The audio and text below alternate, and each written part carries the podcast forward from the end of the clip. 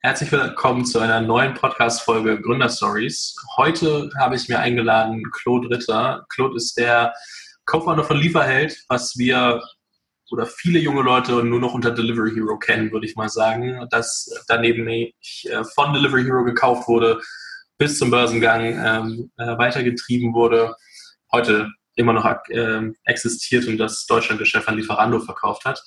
Danach hat äh, Claude Booker Tiger gegründet, was ein paar Jahre später an Helpling verkauft wurde.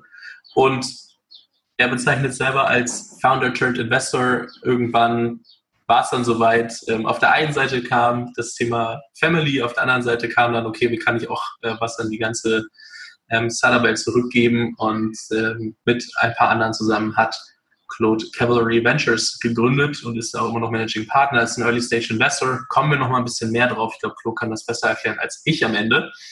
Ähm, ich habe Claude witzigerweise vor über drei Jahren schon angeschrieben und gefragt, ob wir ein Podcast-Interview machen. Ihn dann auch nochmal auf einem Event getroffen und gesagt, hey, lass das mal machen.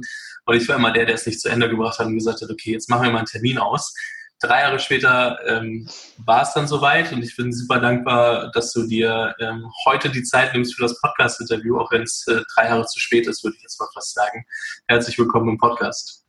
Ja, Fabian, danke, danke für die, für die Einladung und äh, soll, soll, äh, soll ich sagen, wenn wir es nach drei Jahren quasi zwischen Einladung und, und Podcast ähm, äh, endlich geschafft haben, kann das ja dem eigentlich nur zuträglich sein, weil in den, in den drei Jahren durchaus noch ein bisschen was passiert ist, was hoffentlich zu einem interessanteren Gespräch führt. Das auf jeden Fall. Jetzt war ich so frech und habe dich nur von der Business-Seite fest äh, oder vorgestellt vor allem. Ich schätze dich als Person macht ein bisschen mehr aus als nur, das war ein Erfolg, das war ein Erfolg, das machst du heute. Wie würdest du dich selbst als, als Person beschreiben? Was, was gehört noch zur Person äh, Claude Ritter dazu? Ja, ähm, naja, also ich sag mal so, das ist der, das ist schon richtig, was du sagst. Natürlich, äh, ja, das hört sich immer ein bisschen schwierig an, aber natürlich definiert man sich auch ein Stück weit über die Arbeit, ja, so und und insofern würde ich mich schon als äh, ja Schweizer Taschenmesser äh, der der Startup-Welt irgendwie beschreiben. Äh, coincidentally bin ich auch Schweizer äh, und ähm, kann, kann die Karte also ganz gut spielen mit dem Taschenmesser. Ähm, aber ich bin tatsächlich so, äh, ja, so ein bisschen Jack of all Trades. Ne? Ich habe äh, sehr früh ähm, äh, angefangen mit äh, Pro Programmieren. Ähm, damals, als quasi das Internet äh, aufkam, Perl und alle möglichen Sachen da ausprobiert. Ähm, bin, war in Produktmanagement-Rollen tätig, kann kann dir ein Foto editieren in Photoshop, wenn du magst, kann dir einen halbwegs vernünftigen Finanzplan bauen. Also deswegen, ich habe, ähm, glaube ich, sehr viele äh, Talente diesbezüglich. Ähm, bin jetzt nicht der, der Experte in einem speziellen Fachgebiet, ja, ähm, sondern äh, eben breit aufgestellt. Sonst privat, äh, werde bald 40. Ähm, wir sind eine kleine Familie mit einer kleinen Tochter und äh, seit zehn Jahren in Berlin, vorher fünf Jahre in Shanghai gelebt, davor, wie gesagt, äh, in der Schweiz aufgewachsen. Woher kommt der unternehmerische Drive? Also wann bist du das erste Mal so darauf aufmerksam geworden, okay, ähm, oder wann hast du das erste Mal so diesen Drang verspürt, was Eigenes zu machen? Mhm. Äh, das war eigentlich schon sehr früh. Das war schon in meiner, meiner Ausbildung. Ich habe ähm, in der Schweiz kannst du mit 16, wenn du 16 bist, kannst du entscheiden, ob du die sogenannte Beru äh, die Matura machst, das ist wie Abi, oder du machst äh, eine Ausbildung. Und ich habe eine Ausbildung gemacht als äh, Bankkaufmann, habe aber daneben damals halt Webseiten gebaut für die lokale Kirche, den lokalen äh, Politikverein, ja, und und ähm, und mit einem mit einem Freund zusammen von mir und ähm, damals ist das schon entstanden, dass wir gesagt haben, okay, wir, wir machen halt eine, eine kleine Firma äh, und äh, äh, ja, bauen eben Webseiten für, für Kunden. Und da waren wir, ähm, ja, es muss irgendwo so 16, 17, 18 gewesen sein. Und ähm, danach ging es dann eigentlich mit der ersten richtigen GmbH schon los. Und, und im Prinzip war für mich nach der Ausbildung sehr klar, dass ich äh, ja nicht, nicht bei einer Bank, bei der Bank bleiben werde und, und, und eine Bankkarriere mache, sondern eben irgendwie ein eigenes ähm, Thema weiterverfolgen möchte. Was das dann genau sein sollte, wusste ich ehrlicherweise nicht. Ähm, diese Software-Webseiten-Ecke war einfach ein Hobby und, und das, kon das, hat, das konnte ich ganz gut und deswegen haben wir das oder habe ich das dann zu, zum Beruf gemacht, wenn du so willst, aber nebenbei. Ähm, und daneben, äh, mein Vater war, so, solange ich denken kann, quasi selbstständig und hat, hatte immer eine eigene Firma. Und ich habe das natürlich schon mitbekommen, dass äh, die Ups und Downs quasi von, von ne, sein eigener Chef sein. Und ich fand das immer sehr spannend. Was er gemacht hat, hat mich nicht, nicht wirklich so interessiert, aber so die, die Sache an sich, eben eine eigene Firma zu haben, fand ich schon immer ganz, äh, ja, ganz äh, verlockend. Du hast dann nach dem äh, Banking, nach der Banking-Ausbildung Business Information Systems äh, studiert, wenn ich das richtig ja. gesehen habe. Und dann noch so zwei, drei weitere Sachen gemacht, eben auch in Shanghai gewesen, ähm, ja. bis dann eben Lieferheld kam. Was, was ist in der Zeit so alles passiert? Also ich glaube, viele haben dann das erste Mal Lieferheld auf dem Schirm und, und kennen mhm. vor allem das, weil sie es auch als deutsche Marke wahrgenommen haben, weil es eine ja. Consumer-Marke ist. Aber was ist in der Zeit davor passiert? Also wie ähm, waren das ähm, ja. erfolgreiche Firmen? Waren das Sachen, die, die man so unterm Radar vielleicht nicht kennen kann, aber die gut gelaufen sind? Was, was gehört ja. da alles dazu? Also äh, wir hatten ähm, wir hatten eine Firma, die äh, äh ursprünglich eine, ähm, daraus entstanden ist, dass wir ähm, eben Software gebaut haben für Kunden und Webseiten. Und damals musst du dir vorstellen, hast du Content-Management-Systeme gehabt, wie Typo 3, das gibt's auch heute noch, ähm, die gewisse Libraries äh, ja quasi als, als Requirement hatten, damit die vernünftig laufen. Ja, und also Bildmanipulation etc. Und, und damals, wenn du eine Webseite haben wolltest, musstest du einen Webhosting-Anbieter haben, wo das dann eben gespeichert war.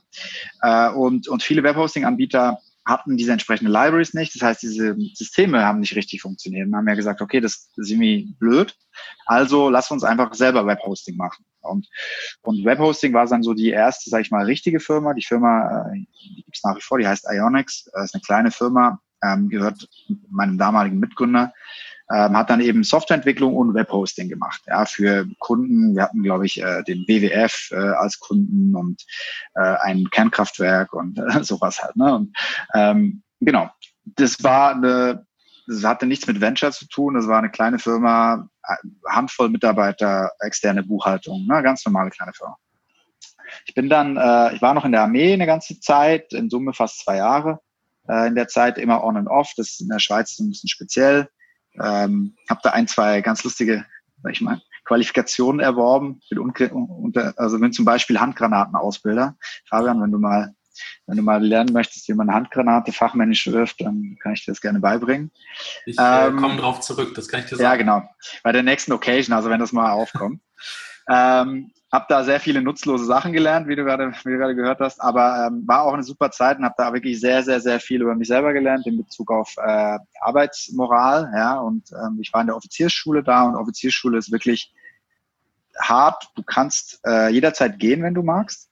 Äh, ist nicht wie im Film mit einer Glocke oder so, aber du kannst da gehen und äh, deswegen willst du halt bleiben. Und ähm, das, glaube ich, war so eine super gute Ausbildung für alles, was danach kam. Ähm, ich habe dann, ja, wie du gesagt hast, Wirtschaftsinformatik studiert, ähm, hatte da, äh, und das hat mich dann auch schlussendlich nach Shanghai geführt, zu einem ja, erster Job slash Praktikum.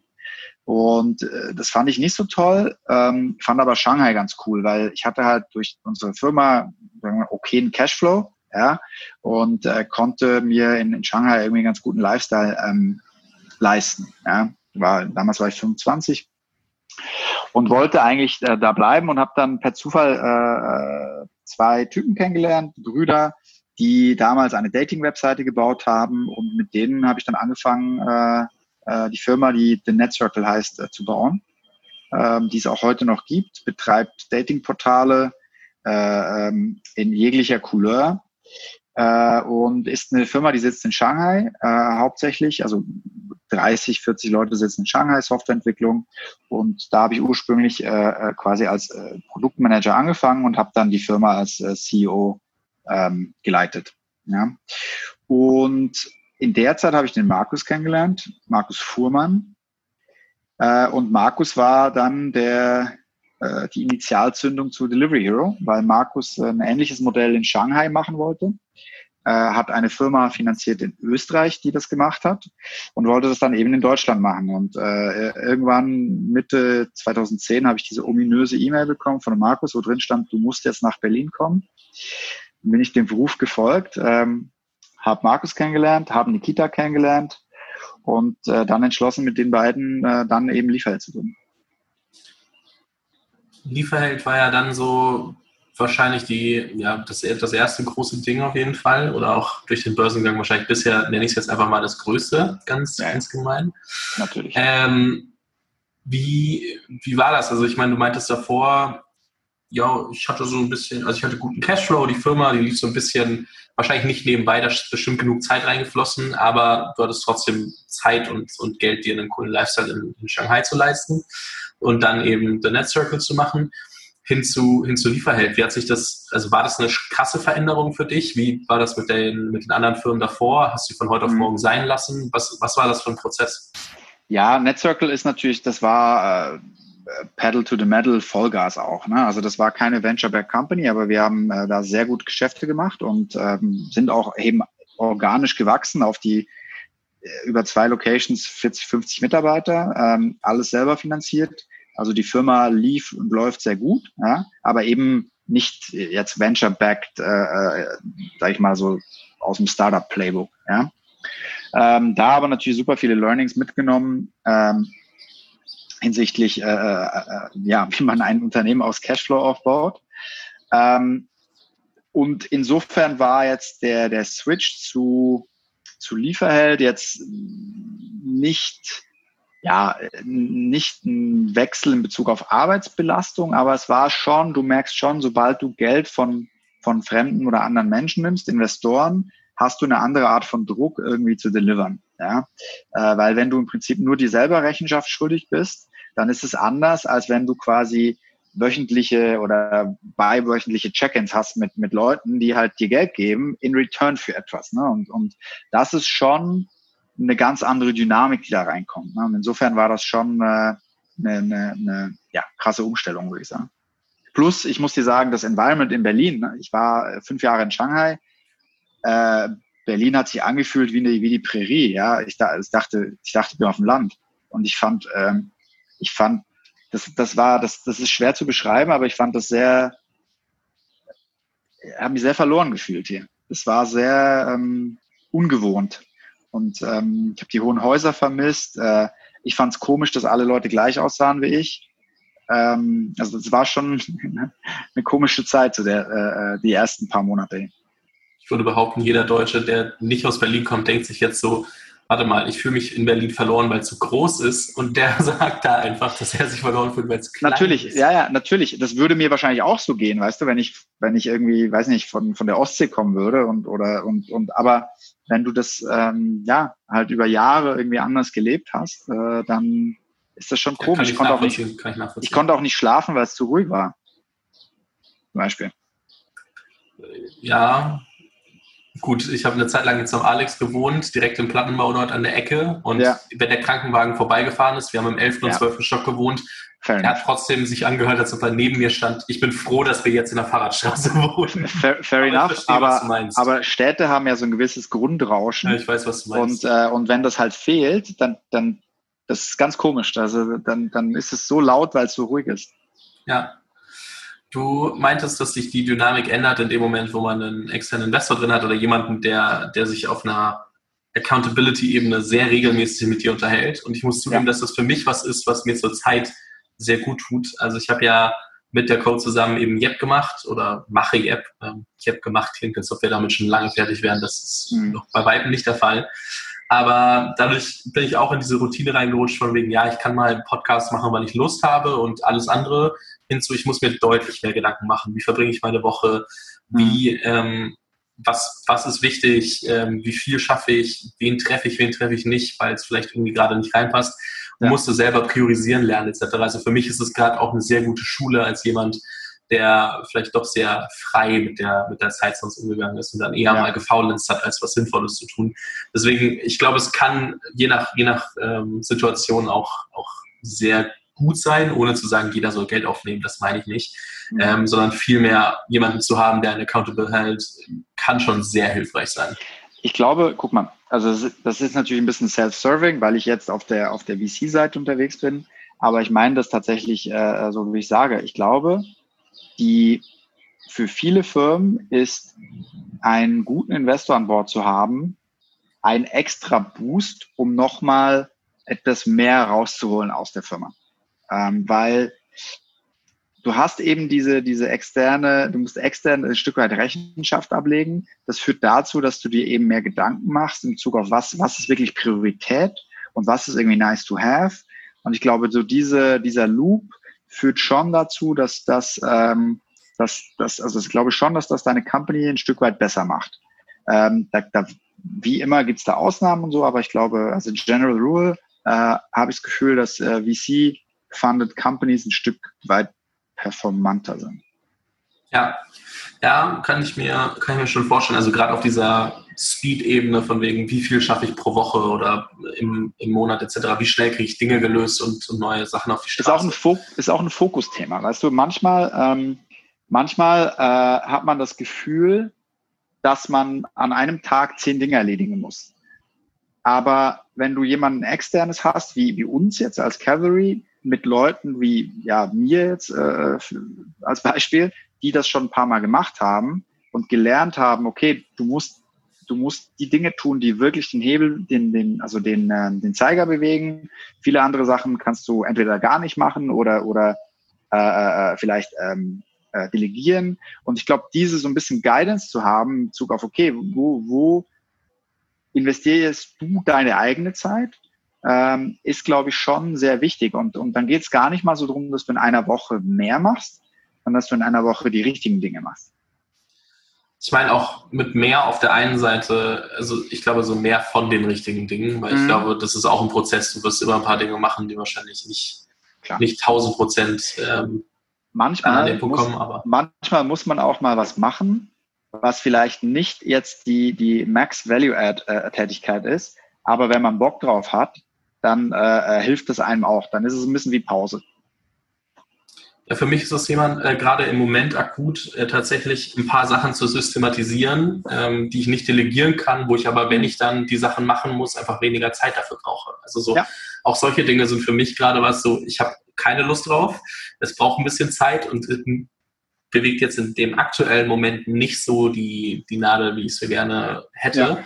Aber ich weiß, dass es für die Zukunft relevant ist, weil wenn ich dann deutlich weniger über den jeweiligen Task nachdenken muss, weil ich weiß, was zu tun ist, kann ich mehr davon machen. So solche Sachen zum Beispiel, ähm, gerade an, anhand meines Beispiels. Aber eine Frage, die, glaube ich, aufkommt, wenn du sagst, äh, wenn man einen guten VC an Bord hat, was macht einen guten VC deiner Meinung nach aus? Also sowohl aus der Sicht, ähm, ihr hattet sowohl bei, bei ähm, Liefert als auch bei Booker Tiger, wenn ich das äh, richtig weiß, äh, VCs an Bord und ja dann eben auch, du bist gerade als VC äh, tätig. Ähm, ja. was, du kannst beide Seiten beleuchten, aber was macht einen guten VC aus?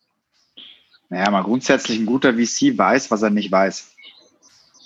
Ja, ähm, und und ähm, bringt sich da ein, wo er tatsächlich echten Tangible Value Add liefern kann und hält da die Klappe, wo es halt nur so VC Bullshit Bingo äh, äh, Input ist. Ja?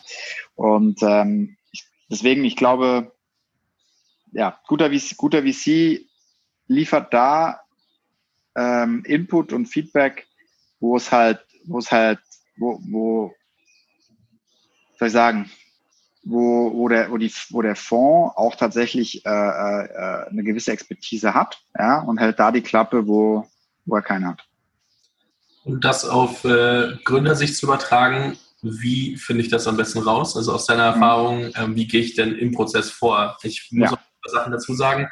Ich glaube, gerade junge Gründer, die das Netzwerk nicht haben, da noch nicht so tief drin stecken, noch nicht mit jedem reden können, glauben halt, dass Geld an sich der, der Value Add ist, den VC alleine bringt. Und ich glaube, auch da muss man mal so ein bisschen Perspektive schaffen, ähm, was muss ich mir angucken, von wem will ich wirklich Geld, ist ja. maximal viel Geld gut. So solche Themen sind, glaube ich, auch ja. nochmal noch mal ganz wichtig. Ja, das ist ja, also das ist durchaus ein sehr, sehr, sehr breites Themengebiet. Ne? Aber ich klar. glaube, ähm, klar, der, der, der most obvious Value von einem VC ist erstmal Geld. So. Und ich glaube, das ist auch einer, der, der durchaus sehr relevant ist in der Auswahl. Ähm, ne, wie viel, wie viel kann der VC investieren jetzt und auch über die Laufzeit in mich, ja? Äh, ist der dann quasi, ist der, äh, ja, out, wenn der jetzt eine Runde macht und kann dann nicht mehr oder wie viel Geld ist da, wie viele Reserven hat der etc. Ich glaube, das ist schon ein relevanter Punkt. Oder auch, wie groß ist der VC im Verhältnis zum Investment? Wenn du, es gibt, gibt Fonds aus England, zwei, drei, 400 Millionen Euro Fonds, die machen hier Seed, Seed Investments von 300.000 Euro. Das ist halt sehr, sehr, sehr gefährlich für einen Gründer, ne? weil das ist, ist halt, für diesen Fonds ist das absolut irrelevant. Wahrscheinlich ist dieses Investment nicht mal durch ein Partner-Meeting durchgegangen. Das heißt, wenn die Firma nicht absolut according to plan läuft, passiert da nichts mehr, da investiert der VC nicht mehr und da hast du natürlich ein massives Signaling-Issue, wenn dann ein Top-VC da drin ist, der nicht mehr weiter investiert in dich. Dann fragen natürlich alle anderen VCs zu Recht, ja, warum investiert dann VC ABC nicht mehr? So, hast du ein Problem. Deswegen also Geld ist der, sag ich mal, most obvious value, aber auch einer, der, den man sich gut überlegen muss, wie viel und und, und dann von wem. Ja? Äh, und daneben, glaube ich, würde ich es ein bisschen äh, angehen wie ein Vorstellungsgespräch. Ne? Beim Vorstellungsgespräch versuche ich auch immer sehr schnell auf eine Arbeitsebene zu kommen und zu gucken, okay, ähm, wenn, weißt du, du kannst, du kannst den ein CV vorlesen lesen lassen, stundenlang, bringt halt nichts. Dito kannst du von einem, von einem VC vorlesen lassen, welche tolle Portfolio-Companies sie haben und so, aber das kannst du auch alles, alles selber lesen. Was du halt machen musst, ist sagen, okay, gegeben, dass es, dass es noch anderen Value gibt, was würde ich mir wünschen von einem VC? Und dann musst du mit einem VC auf so eine Arbeitsebene geben, gehen und sagen, guck mal, ich bin, ich habe vielleicht ein super Tech-Gründer, habe eine ganz tolle technische Idee, habe aber gar keinen Plan, wie ich mir so ein Go-to-Market, also wie so ein Go-to-Market ist, oder oder ich habe ein Problem, einen Finanzplan zu bauen, ja, ähm, dann würde ich den VC halt challengen und sagen, du, das ist halt hier mein Bare Bones Modell. Aber beyond that, ich bin halt nicht der, der Excel Wizard. Äh, könnt ihr mir mal irgendwie Feedback liefern, wie ihr das haben möchtet? Und dann guckst du mal, wie viel ähm, äh, äh, Fleisch am Knochen da kommt. Ja, und, und das ist ja ein super einfacher Exercise, weil die, weil VCs sind ja eigentlich Excel-Könige. Das ist zum Beispiel etwas, wo sehr viel kommen müsste. Und was man sich immer bewusst sein muss, ein VC zeigt sich in, im, im Pre-Investment von seiner besten Seite. Weil das ist der Sales-Prozess bei einem VC. Ein VC will ja den Deal haben. Und wenn ein VC sagt, ja, wenn wir dann investiert haben, dann machen wir dir das auf und helfen dir hier und so, das ist schon eine dunkel-orangene Flagge, dass nach dem Investment gar nichts mehr passiert. Ne, weil gute VCs gehen in Vorschuss und liefern vor dem Investment Value für dich, so dass auch wenn sie nicht investieren, dass du sagst, ich habe mit Cavalry gesprochen, ist leider nicht zum Deal gekommen, aber Prozess war cool und äh, ich habe was gelernt dabei. Ja, sehr, sehr spannend. Ich glaube, aus der Perspektive müssen, muss man das öfter beleuchten. Ich glaube, viele rutschen so ein bisschen in die Ich brauche unbedingt Geld-Mentalität. Und ähm, also auch wenn du Geld brauchst, musst du ja trotzdem ein paar mehr Faktoren äh, beleuchten und dann auch drüber nachdenken, äh, was da so alles mehr dazu Guck mal, das, das hängt natürlich, wie du sagst, ne, das hängt natürlich ein bisschen davon ab, äh, in welcher Situation du dich befindest. Ne? Wenn du, wenn du jetzt sagst, okay, du hast jetzt vielleicht nicht die äh, hotteste Company, ja, und, und du hast nicht so nicht so viel Interesse etc. und du kannst jetzt nicht nicht frei auswählen aus aus den Top-VCs, die dir so vorschweben. Fair enough, das kann ja durchaus sein. Aber selbst dann, von den dir zur Verfügung stehenden Optionen, musst du so einen Prozess machen. Weil das ist alles andere, fällt dir hinterher auf die Füße, da spreche ich aus eigener Erfahrung. Und ähm, ja, selbst wenn es so ist und, und zum, also zumindest ist wichtig, die Erwartungshaltung sich äh, ähm, klarzustellen dass du mit einem, mit einem möglichen Investor ein Gespräch hast und sagst, guck, aus meiner Perspektive ähm, liefert ihr außer Geld nichts. Kein, kein Problem für mich, aber ich will nur sicherstellen, dass wir nachher nicht irgendwie Diskussionen haben zu A, B, C, D, ja, wo, wo ihr aber auch nicht die Experten seid. Ne? Und, und wenn du da den Buy-in kriegst, dann ist es völlig in Ordnung. Dann sagst du, okay, guck, es ist halt Geld, aber solange dieses Geld quasi sauber kommt, ohne jetzt unendlich viel Ballast und, und Overhead, dann ist auch okay. Ne? Ja, gute Perspektive. Ich glaube, da darf jeder für sich drüber nachdenken, wie er das gerade auf seine aktuelle Situation äh, am besten anwendet. Ich würde gerne trotzdem nochmal, was heißt trotzdem, ich würde gerne nochmal zu Lieferheld zurückgehen. Ähm, da kam ja dann irgendwann der Prozess, Lieferheld ist gewachsen. In Deutschland haben es die meisten Menschen wahrscheinlich dann auch irgendwann mal mitbekommen, dass man jetzt Essen online bestellen darf. Ähm, danke dafür tatsächlich. Ähm, ist inzwischen ähm, ja gang und gäbe, aber äh, was würden wir, wir sind, ohne machen? Wir sind allerdings wieder in der Steinzeit äh, diesbezüglich, habe ich das Gefühl. Aber das ist, eine, das ist wieder ein anderes Thema. Also ich bin gerade ziemlich zufrieden, aber es kann auch daran liegen, dass ich in Berlin Mitte wohne. Deswegen ähm, ja. kommt ein bisschen drauf an. Aber wir hatten ja mal sowas wie Deliver, äh, Deliveroo und Fedora auch. Ne? Das war ja auch schöne Zeit. Ja, das stimmt, das stimmt. Ähm, das und lassen wir jetzt aber einfach mal so stehen. Und jetzt haben, jetzt haben wir eine Mono, Monokultur. Aber gut, genau, anderes Thema. Aber da, da seid ihr ja auch irgendwo selber schuld. Ne? Natürlich. Ihr, hättet natürlich. euer Deutschlandgeschäft ja nicht verkaufen müssen. Auch ich natürlich. weiß, du warst schon raus, aber das, das, lassen wir jetzt mal so stehen. Hast, hast du absolut recht. euer Office, euer, euer altes ist, by the way, ähm, eine Querstraße von mir entfernt. Dementsprechend, da steht ja nicht mehr Deli äh, Lieferheld drauf, sondern Delivery Hero und ja. ihr habt dann irgendwann mal irgendwann mal verkauft ähm, und seid dann, ich weiß nicht, seid ihr alle drei mit rübergegangen zu Delivery Hero? Ja. ja. Wie hat sich die ja, Dynamik also, verändert? Also dort war es ja Niklas äh, Ösberg als, als Gründer, würde ich jetzt ja. Und wie hat sich die Dynamik verändert? Seid ihr dann ein Vierer-Gründerteam gewesen? Hat jeder einen Bereich übernommen? Also was stellt man sich darunter vor? Weil es ist, ja. klingt immer so geil, Exit, aber du, dann macht man da weiter, aber was, was gehört dazu?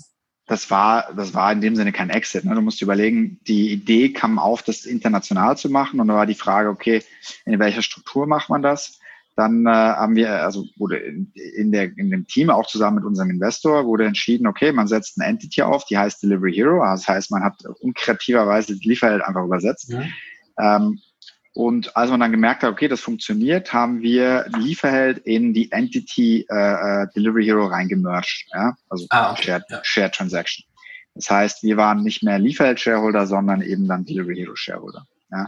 Im Zuge dieses Merges wurden auch äh, andere Entities reingemerged, Hungry House aus England und Online Pizza aus äh, Schweden. Und Online Pizza wiederum äh, wurde finanziert zum Teil von Niklas und durch die Online-Pizza ist im Prinzip auch Niklas äh, ähm, äh, in, an, bei Deliveroo an Bord gekommen. Ne? Äh, wir hatten einen ein, ein CEO bei Liefer, der Fabian Siegel, äh, der jetzt Marley Spoon macht, ähm, vorher auch mal kurzfristig Partner bei Global Founders Capital waren. Äh, und hatten dann im Prinzip eine Konstellation, wo wir das Liefermanagement hatten, ähm, Niklas als, als Co-CEO und ähm, Fabian als Co-CEO. Ja, also wir hatten eine Doppel-CEO-Spitze. Fabian eben von der Lieferheld-Seite, wenn du so willst, und Niklas von der Delivery Hero-Seite. Und das operative Team waren, äh, war das Lieferheld-Team, Doreen Huber, Sales, äh, ich, Produkt, Tech, äh, äh Nikita Operations, Markus, so strategische Themen bis Dev. Genau. Aber wir hatten das im Prinzip von der Struktur her, musst dir vorstellen, wir waren schon immer relativ spezialisiert, was jetzt unsere Bereiche anging. Ja, also wir hatten, wir hatten das immer ganz oder relativ klar getrennt, hatten uns äh, Punkte gehabt, wo wir uns halt getroffen haben zu Management-Meetings, haben abgestimmt und jeder hat dann quasi seinen äh, Bereich beackert und hat sich dann wieder gesund mit den anderen. Und das ist, hat sich großartig nicht geändert. Natürlich, die Firma ist dann gewachsen, es sind neue Leute dazugekommen, aber von der Struktur her war das äh, ja im Prinzip das Gleiche, bis eben auf diese Doppelspitze, die aber auch nicht lange gehalten wird. Jetzt macht es nur noch Niklas, ne? Ja, genau. Also Fabian ist dann gegangen. Ehrlicherweise, weißt du, wenn du zwei sehr äh, fähige CEOs hast, die beide irgendwo Alpha-Tierchen sind.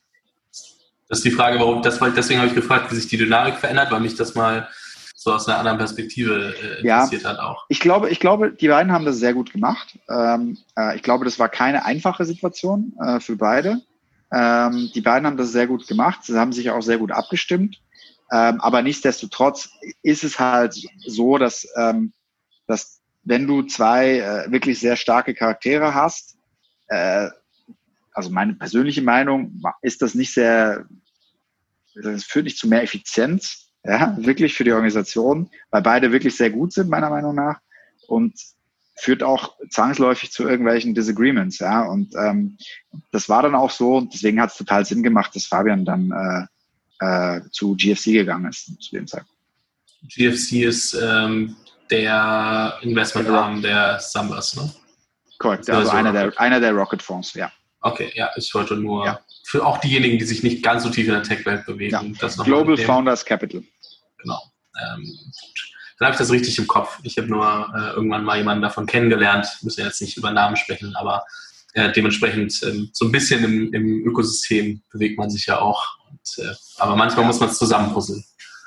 Ähm, zurück zu, zu den, äh, zum Team, das auf verschiedenen Ebenen ähm, schon die Expertise verteilt hat. Würdest du sagen, dass es ein sehr ausschlaggebender Punkt war, dass ihr euch nicht zu sehr dazwischen gepfuscht habt, sondern euch sehr ergänzt habt? Oder habt ihr das dann auch weiterhin äh, bei Booker Tiger oder so beachtet, als ihr ein neues Team gegründet habt, also in einem neuen Team gegründet habt? Was würdest du sagen, macht ein gutes Gründerteam aus? Mhm. Ähm, ich finde eine klare Abgrenzung von Bereichen sehr wichtig. Ähm, weil, und man muss auch definieren, wer quasi die ultimative, ähm, äh, ja, die ent ultimative Entscheidungsgewalt hat für einen spezifischen Bereich. Ähm, das ist, das kann ein etwas ähm, unangenehmes Gespräch sein, das zu definieren, ja. Aber das Gespräch muss so früh wie möglich geführt werden, so dass einem dann hinterher nicht Streitereien auf die Füße fallen. Und ich glaube, ähm, das war bei uns sehr gut. Das hat bei Lieferheld ganz gut funktioniert, Delivery Hero sowie auch bei Book Tiger. Ähm, was schon wichtig ist auch, dass man sagt, bei, bei gewissen Themen äh, stimmt man sich äh, äh zu zweit, dritt, viert, wie es auch immer ist, ab. Ist, glaube ich, schon gut. Äh, was du halt nicht willst, ist jetzt ein kompletter Alleingang im Strategiebereich oder in gewissen, gewissen Themen. Und ich glaube, das ist auch fair und auch gut für die Company, wenn man das äh, dann jeweils ähm, äh, bespricht. Aber sonst bei, sage ich mal, funktional klar trennbaren Bereichen, aber Nikita ist einfach, was jetzt zum Beispiel Finance angeht, besser als ich. Das ist völlig pointless, dass ich mich damit einmische. So. Und natürlich macht er auch mal einen Fehler, aber genauso würde ich auch einen Fehler machen. So. Und ich glaube, das, ähm, das macht durchaus Sinn und ich glaube, das führt auch zu mehr Speed am Ende, weil einfach weniger Abstimmungsbedarf da ist. Ja, es gibt klar, ich würde vielleicht gewisse Dinge etwas anders machen, aber wer sagt denn, dass mein Weg besser wäre? Ja? Und ich würde halt einfach quasi aufdröseln, besprechen, was fällt an, wer macht was, wo stimmt man sich ab und dann äh, mit dem Blueprint loslegen. Wenn man dann irgendwie, weiß nicht, 12, 18 months in feststellt, okay, guck mal, hier funktioniert das nicht, fair enough, dann kann man es ändern. Ja? Aber du hast dann nicht bei jedem Thema eine Diskussion, die dann zu dritt geführt werden muss, was super ineffizient ist. Ne? Gab es äh, Dinge, die ihr, als ihr dann Booker Tiger gestartet habt, äh, im Kopf hattet, wo ihr sagt, ey, das dürfen wir nicht nochmal falsch machen? Das haben wir, also vielleicht du über die verschiedenen Stationen hinweg und, und ja. ähm, ich muss zugeben, ich weiß gerade gar nicht, wer, wer alles mit drin gesteckt hat, deswegen kann ich nicht sagen, ob da viele Stationen dahinter steckten oder nicht. Aber was, was waren so Dinge, auf die ihr euch vielleicht auch äh, geeinigt habt und gesagt habt, hey, ja. da müssen wir von vornherein aufpassen?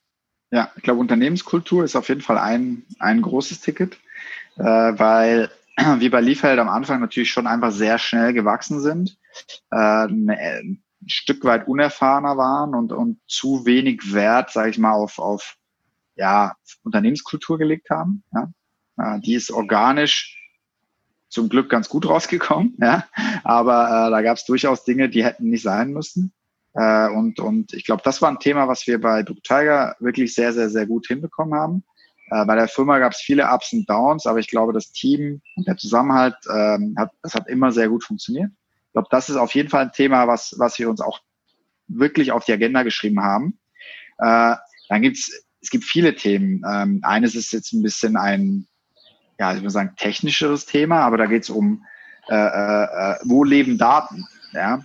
Äh, in der Firma hast du ganz schnell eine Situation, wo zum Beispiel Kundendaten in sehr vielen Tools leben. Dann hast du irgendwie Mailchimp für Newsletter, dann hast du hier noch ein, noch ein Airtable, dann hast du hier noch das und dies.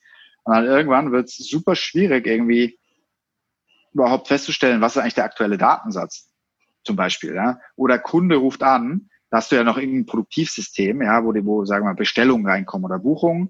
Das ist aber nicht gesynkt mit deiner E-Mail-Liste und dann ruft der Kunde an und sagt, ich habe hier das bekommen. Dann muss der, der Agent drei verschiedene Sachen aufmachen oder fünf, ja, um zu gucken, was meint der Kunde überhaupt. Und ich glaube, das war bei Liefeld, Delivery Hero, ein, ein Issue.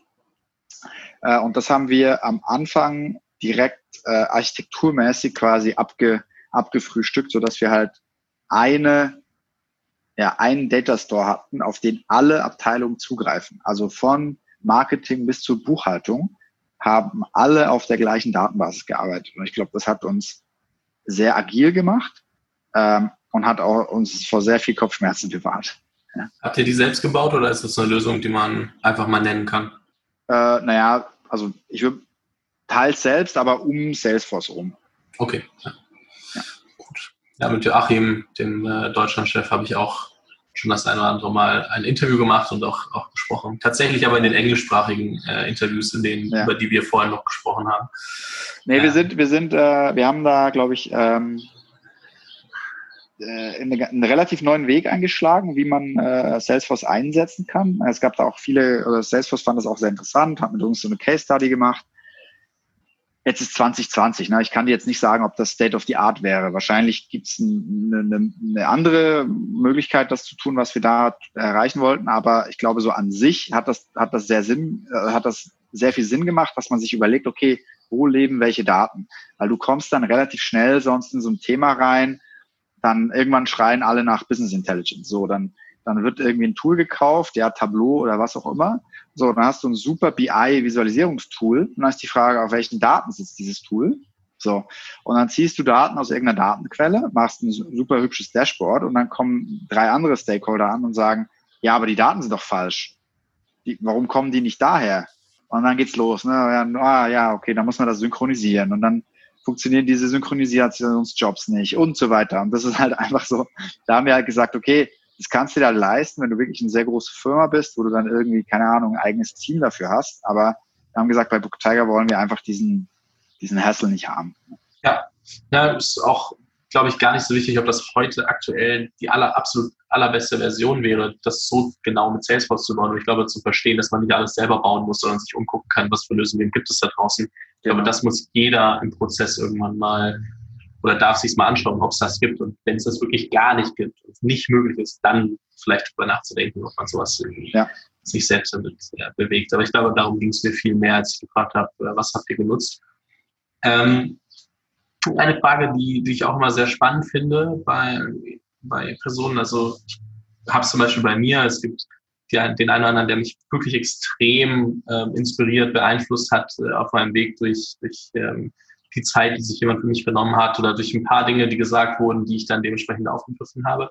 Aber ja. gibt oder gab es jemanden, der dich besonders inspiriert hat, ähm, vielleicht eine Art Mentor gewesen ist und, und wenn ja, warum?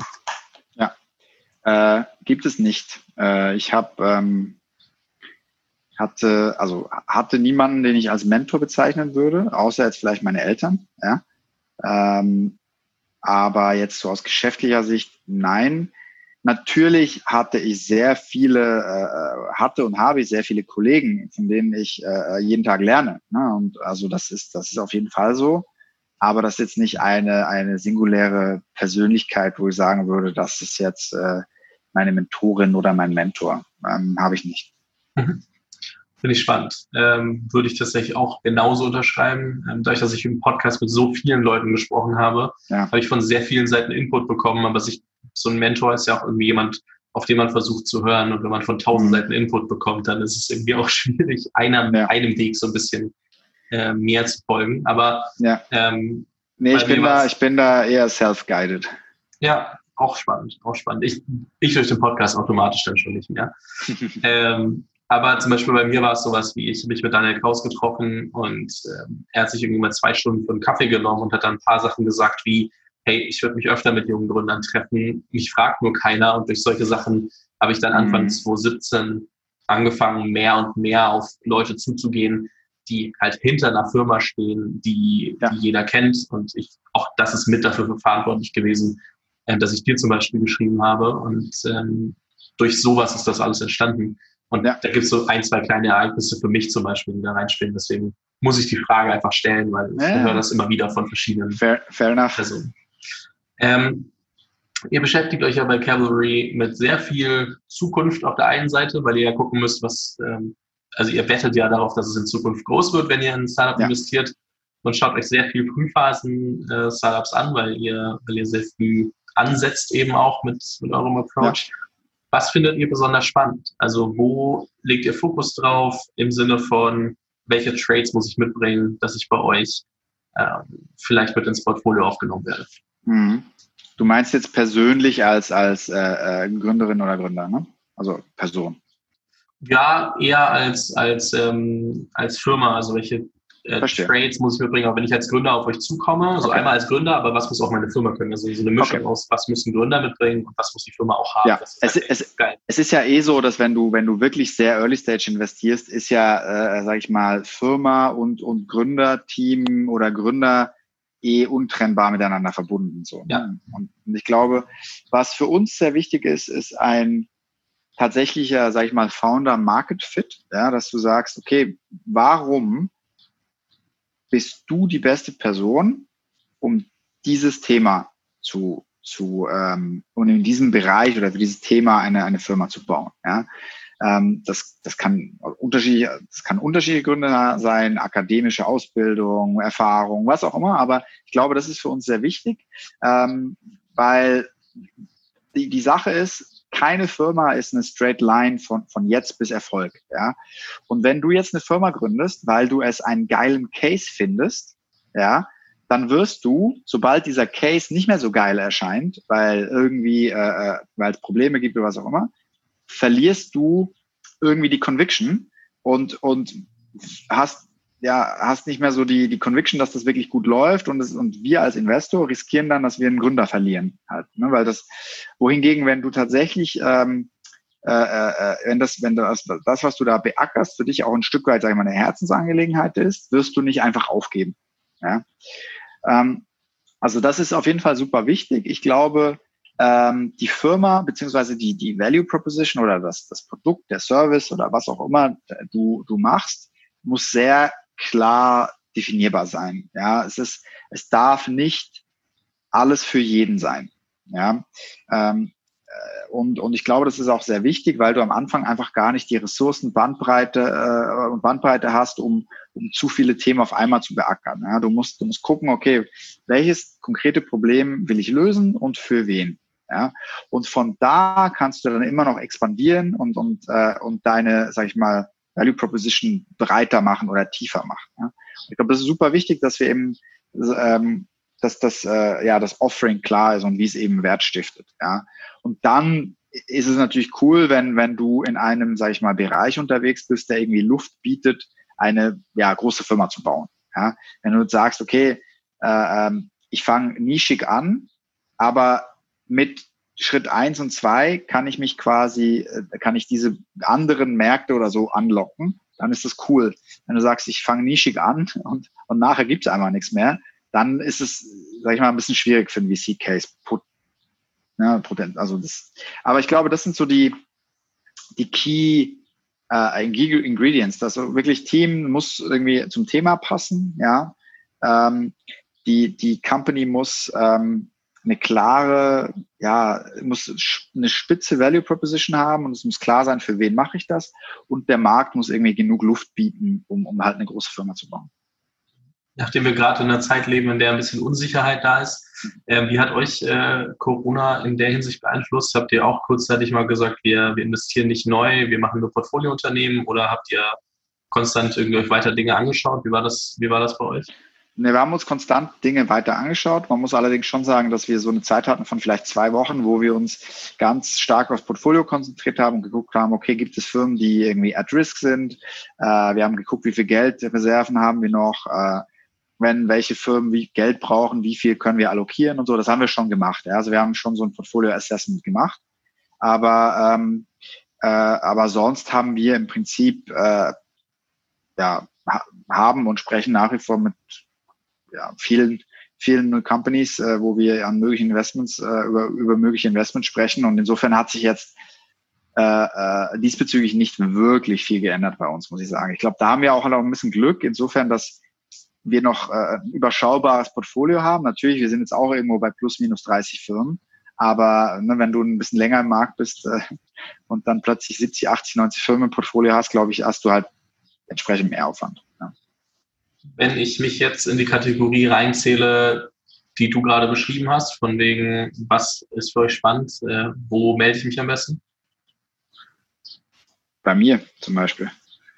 Ich glaube, was für uns äh, hilfreich ist, ist ähm, ja diese berühmte Introduction, ja, also äh, versucht zu uns zu kommen über irgendjemanden, mit, der mit uns connected ist. Das kann hilfreich sein, ne, wenn du wenn du sagst, okay, ich kenne Tom und und äh, und wir haben eine Beziehung zu Tom und und ich meine, wir beide kennen uns, aber äh, und Tom dann sagt, hey, Fabian ist ein guter, sprechen wir mit dem, das hilft natürlich, aber äh, man kann durchaus auch, äh, sage ich mal, kalt über über LinkedIn ähm, eine Ansprache machen. Ne? Das ähm, schlussendlich, äh, was zählt, ist ist ne, deine, du, dein, dein Team, deine Idee, das zählt. Ja, und, und das andere kann vielleicht, äh, eine Intro kann vielleicht die, die Tür ein bisschen schneller öffnen, aber wenn du, wenn du, wenn wir, wenn wir nicht an die Firma glauben, wie gesagt, das heißt nicht, dass die, dass die nicht gut sein kann, dann hilft dir auch eine warme Intro nichts. Ja. ja. Ich habe auch viel mehr gefragt, nicht weil ich mich jetzt äh, bei dir auf ein Investment bewerben möchte, sondern vielmehr, wenn ein, wenn ein Hörer denkt, ah, klingt, klingt auf jeden Fall gut, Sagen wir mal zwei Optionen. Ich, glaub, ich glaube, was super, super wichtig ist, ja, speziell bei Kaltansprachen, der, der VC oder ich muss halt sehr schnell verstehen, warum sprichst du mich an. Es ist super wichtig ähm, zu verstehen, ganz schnell, so warum werde ich angesprochen, weil es gibt Tausende von VCs, ja, und warum ich. Und, und ich glaube, das ist super wichtig, da halt, halt zu sagen, hey, wir kennen uns nicht, aber ich mache das, das und das und ich möchte mit dir sprechen, weil, ja. Und, und was überhaupt nicht funktioniert, sind halt äh, äh, Copy-Paste. Ähm, ich schicke jetzt mal an 100 VC-Kaltansprachen. Dafür kriegen VCs zu viele davon und dafür haben VCs halt durchaus eine, einen ganz guten, eine ganz gute Mustererkennung in, in ihrem Kopf und, und können da schon unterscheiden, ob das jetzt genuine ist oder, oder halt äh, oder nicht.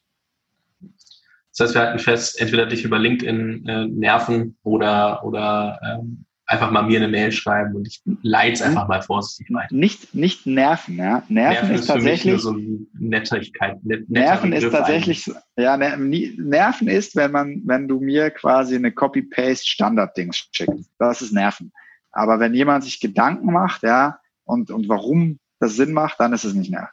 Wir ersetzen Nerven durch Anschreiben und sich Gedanken darüber machen. Und wenn du nicht antwortest, irgendwann nach drei, vier Wochen vielleicht mal schreiben, scheint, als wäre die Nachricht untergegangen und äh, dann mal gucken, ob es so kommt. So würde ich das äh, eher beschreiben. Ja. Lass uns mal ein bisschen mehr auf dich ähm, als, als Person, als Mensch zurückkommen. Ähm, wir haben jetzt viel über deine, deine ganze Business-Vergangenheit äh, und dein aktuelles Leben als, als äh, Investor gesprochen. Was sind persönliche Ziele für die Zukunft, ähm, die, du, die du im Kopf hast? Hm. Ähm, ich, ich glaube, die, ich habe keine, also ich habe kein konkretes persönliches Ziel jetzt im Sinne von, ich möchte X erreichen bis, bis in zwei Jahren. Ich glaube, was für mich sehr wichtig ist, dass ich ähm, nicht mehr diese Existenzangst habe, die ich durchaus die letzten 20 Jahre äh, hatte, ähm, äh, die ich nach wie vor habe ähm, und, und dadurch auch ein Stück weit getrieben bin. Ja, also ich habe tatsächlich, mir geht's nicht darum, möglichst viel Wert, Geld, Dinge zu anzuhäufen, sondern mir geht's darum, irgendwie Sicherheit und Flexibilität mir äh, zu erreichen. Ja, und, und ähm, die Problematik dabei ist so ein bisschen, weil ich vielleicht kein konkretes Ziel habe, ist dieses Ziel irgendwie so ein bisschen unklar zu erreichen. Ja. Ich kann dir sagen, dass jetzt in dieser, in dieser neuen Rolle für mich, seit ich seit ein paar Monaten habe, Monaten habe eben als, als, als VC durchaus äh, äh, da dem Ziel schon ein bisschen entgegengekommen bin. Aber eben diese, ja, nicht mehr dieses getrieben zu äh, getrieben sein durch irgendwie Existenzangst. Ich glaube, das wäre ein persönliches Ziel, was ich durchaus äh, äh, gerne erreichen würde in den nächsten zwei, drei Jahren. Sehr spannend. Also gerade wenn man, wenn man das äh, so hört und dich ja einordnet als deutlich weiter als äh, man selbst, äh, in meinem Fall jetzt vielleicht on the journey, ähm, das, was dich so schnell weggeht. Bin auch, bin auch, ein Jahr, bin auch ein Jahr, zwei älter als du. Ein bisschen. Und äh, deswegen so, ich meine, ich kenne das Gefühl ja auch und ähm, denke mir immer, das hört irgendwann vielleicht schneller auf, aber. Ja, ich glaube, also, weißt du, ich habe ich hab daneben natürlich schon so ein paar Dinge, die, wo ich, wo ich, ähm, ich habe auch so ein paar Themenbereiche, in die ich mich gerne einarbeiten würde. Ne? Und, und, ähm, und äh, aber ich glaube, so als, als wirklich persönliches Ziel ist eben diese ja, Ruhe zu finden, nicht mehr so extrem getrieben zu sein äh, und auch mal es auch mal gut sein zu lassen, ja. Gibt es etwas, was du daran vermisst, kein Kind mehr zu sein? Hm. Eigentlich nicht. Eigentlich nicht. Nee. Vielleicht in, äh, die damals noch nicht vorhandene Existenz, Existenzangst. Ja, also vielleicht, vielleicht Un Unbeschwertheit, wobei ich sagen muss, äh, ich hatte eine super Kindheit, ähm, aber äh, ich habe mich jetzt nie als, als, als besonders unbeschwertes Kind wahrgenommen, glaube ich, sondern hatte schon immer viele Dinge, die da, die da quasi, habe immer viele Dinge gemacht, ja, alles Mögliche, skated, äh, Handball gespielt, Tennis gespielt, Musik, oder, also ich hatte schon immer ganz gut, ganz gut volle Agenda, würde ich sagen. Und insofern, äh, ich fand das super, aber ich würde jetzt sagen, ich, es fällt mir spontan nichts ein, was ich jetzt vermissen würde. Gibt es etwas, was du im nächsten Jahr tun möchtest, was du noch nie zuvor getan hast? Ja, länger als zwei Wochen am Stück Urlaub. Wo soll es hingehen? Kein Ziel, einfach länger als zwei Wochen am Stück okay. Urlaub. Okay, hätte ja ähm, sein können. Nee, wir, wir hatten neulich gerade ein lustiges Gespräch. Äh, die Mutter meiner Freundin, ähm, äh, es ging um Urlaub und, ähm, und dann meinte ich so, Urlaub können wir nicht. Und sie dachte, wir können zu diesem Datum nicht. Ja? Aber mal, was ich meinte ist, wir können Urlaub nicht wir arbeiten wirklich konstant, immer. Ja, also wir haben, glaube ich, letztes, vorletztes Jahr eine Woche Urlaub gemacht. Und dass das nicht gut ist, darüber brauchen wir uns nicht unterhalten, aber we suck at vacation, tatsächlich. Äh, und ich glaube, wenn, wenn du wirklich ein tangible Ziel äh, haben möchtest für nächstes Jahr, ist einfach mal länger als zwei Wochen am Stück Urlaub machen. Ich glaube, das wäre cool. Spannend. Ich äh, werde dich fragen. Wären wir auch unserer Tochter, glaube ich, schuldig.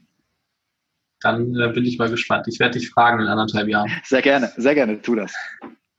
Eine allerletzte Frage habe ich noch. Eine ganz kleine, aber die sagt vielleicht auch immer ein bisschen was über die Person aus, die gerade gegenüber sitzt, ähm, auch wenn es gerade virtuell ist. Welches Buch hast du am öftesten verschenkt? Ähm, ja, verschenkt. Zählt empfohlen? Du kannst auch empfohlen nehmen, ja. Ja, da würde ich Hard Things About Hard Things, also dieses äh, ne, ben, also Horowitz. ben Horowitz Buch. Ähm, äh, ähm, und dann gibt's noch irgendwie Extreme Ownership. Ähm, Link. Ja, was ganz, was ganz cool ist. Ähm, genau, aber, aber ähm, das Ben Horowitz Buch würde ich sagen, das war so ein Buch, was ich, äh, wie alt ist das? Fünf, sechs Jahre, so? Das kann ich nicht einordnen. Ich habe es natürlich erst vor ein, zwei, drei Jahren gelesen, dementsprechend. Ja, äh, als das rauskam, habe ich es gelesen und ähm, das hat sehr, sehr, sehr, gibt es ein resonated, gibt es ein deutsches Wort dafür? Also es hat sich sehr resoniert, also sehr ja, ja das hat also einfach. das hat mir äh, das, war sehr treffend, ja und ja. und ähm, und ich glaube, wenn du einen Blick in die in die Gefühlswelt und und eines äh, ja eines äh, sagen wir mal, Startup-Entrepreneurs äh, äh, haben möchtest, ist das ein sehr gutes Buch. Ja. Ähm, genau. Und das habe ich, das habe ich tatsächlich oft empfohlen.